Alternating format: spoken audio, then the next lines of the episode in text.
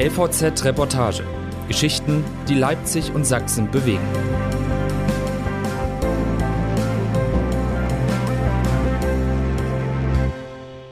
Die ewige Jagd nach dem schwarzen Gold. Mitte der 80er machte die CD die Schallplatte scheinbar überflüssig. Doch längst hat sich das Blatt wieder gewendet. Vinyl steht für ein Lebensgefühl und das Stöbern in einem Plattenladen sorgt für eine gewisse Entschleunigung, vor allem zwischen den Feiern am Jahresende. Eine Reportage von Marc Daniel. Fällt der Bandname Deep Purple, gibt's weder Punkt noch Komma. Dann rattert Matthias los, erzählt von seinen Konzerterlebnissen mit den Briten und von seinem Vinylschatz. Von Purple habe ich alles, mehrfach, sagt der 65-Jährige stolz. Nebenbei flitzen seine Finger die platten Rücken im Hardrock-Fach entlang. Mal sehen, ob's was Neues gibt im Orakel. Matthias gehört zu den Stammgästen des Leipziger Recordshops am Brühl, quasi sein zweites Wohnzimmer. Wer auf Platten abfährt und Betreiber Martin Feustel kennenlernt, der weiß warum und findet im Stöbern gerade zwischen den Festen eine besondere Art der Entschleunigung. Seit gut einem Jahrzehnt wiegt das schwarze Gold in der Wertschätzung wieder eine ganze Menge, nachdem die CD es ab Mitte der 1980er abgelöst hatte. Der neue Tonträger bot den Luxus, nicht aufstehen und die Seite wechseln zu müssen, sowie ungeliebte Songs überspringen zu können. Doch ab 2010 setzte die Rückbesinnung ein. Als würde man einen alten, verschollenen Freund wiederfinden und sich fragen, warum der Kontakt je abgerissen war. Die CD ist mausetot. Alte Schätze zurückgeholt. Von denen, die heute mindestens Mitte 40 sind, haben viele in den 90ern ihre Platten verkauft, berichtet Martin. Jetzt kommen sie, um sie sich zurückzuholen. Seit 2018 führt der 33-Jährige den Laden, der 1996 im Herzen der Stadt eröffnete. In seinem ersten Berufsleben arbeitete der ausgebildete Erzieher in einer Jugendwohngruppe. Das war eine ganze Weile okay, sagt er rückblickend.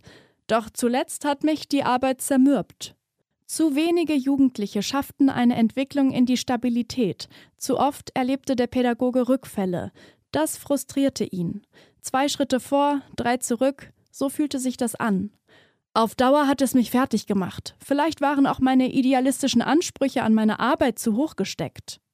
Der Job im Plattenladen half ihm, sein Burnout zu überwinden.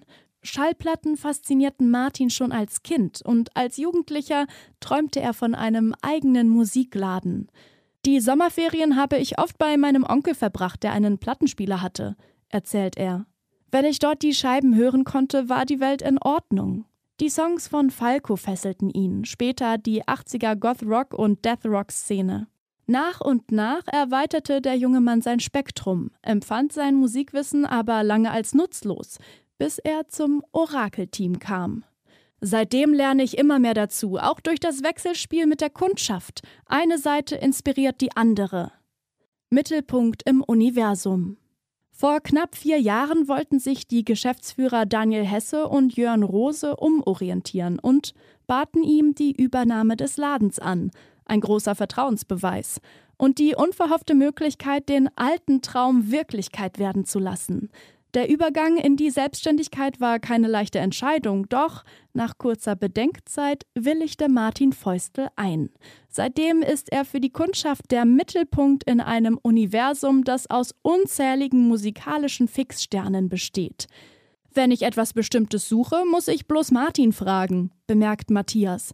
Der kann immer helfen. Etwa 13.000 Tonträger, fast ausschließlich aus Vinyl, stecken auf den wenigen Quadratmetern.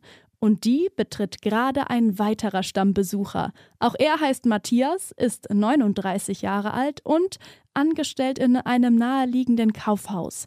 Regelmäßig kommt er für einen Schwatz oder ein Stöbern in den Laden. Mal kauft er Lana Del Rey, mal Rock. Zuletzt ergatterte er eine seltene Box von David Bowie, den er 1997 beim Go Bang Festival auf dem Agra-Gelände erlebt hat. Ich bin verrückt nach Musik. Ich höre sie in jeder freien Minute, sagt er. Wie zur Bestätigung ragen die weißen Knubbel seines schnurlosen Kopfhörers aus den Ohrmuscheln. Ort der Übereinkunft. Es sind nicht nur die für Hörgenuss stehenden Tonträger, die Plattenläden so besonders machen. Es sind auch diese Freaks, die Enthusiasten, die Nerds, die sich austauschen und den Ort zu einem sozialen Treffpunkt machen.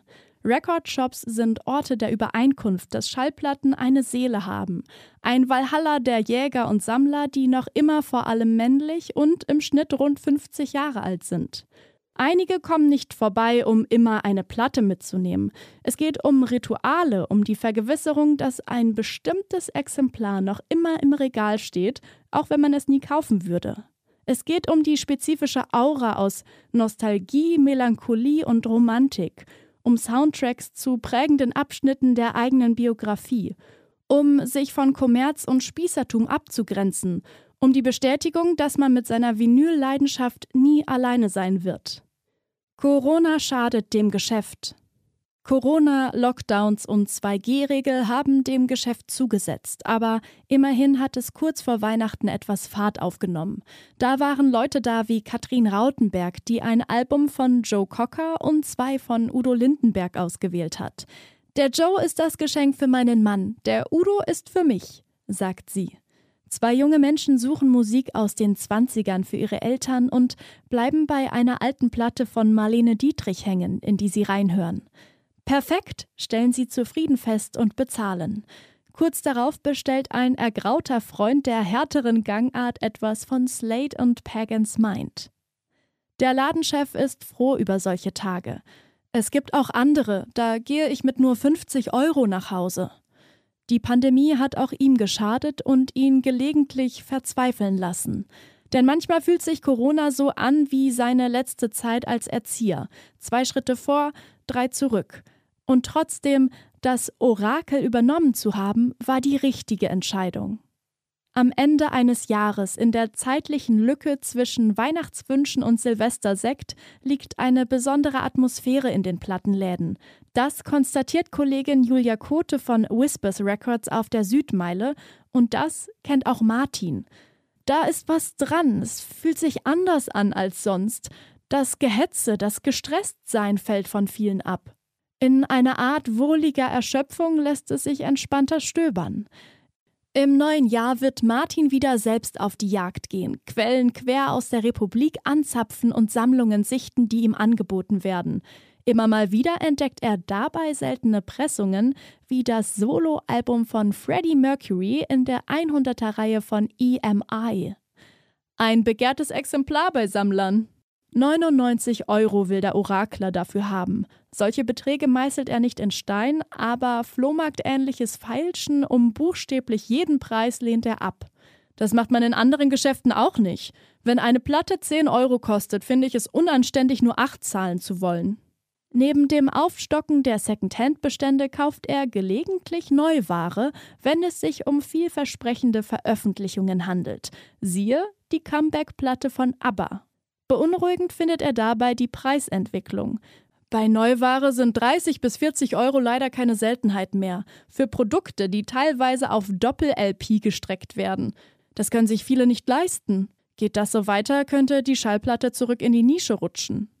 Matthias, der Ältere, ist mit seinen beiden Enkeln verabredet und muss jetzt los. Nicht ohne dann doch nochmal geschwärmt zu haben von den Stones, Wishbone Ash oder seinen Ostrock-Platten. 600 Scheiben hat er zu Hause. Und Martin hilft mir, meine Sammlung zu vervollständigen. Ein Ziel, das er garantiert nicht erreichen wird, denn eins ist klar, die Jagd nach Vinyl, dem schwarzen Gold, hört niemals auf.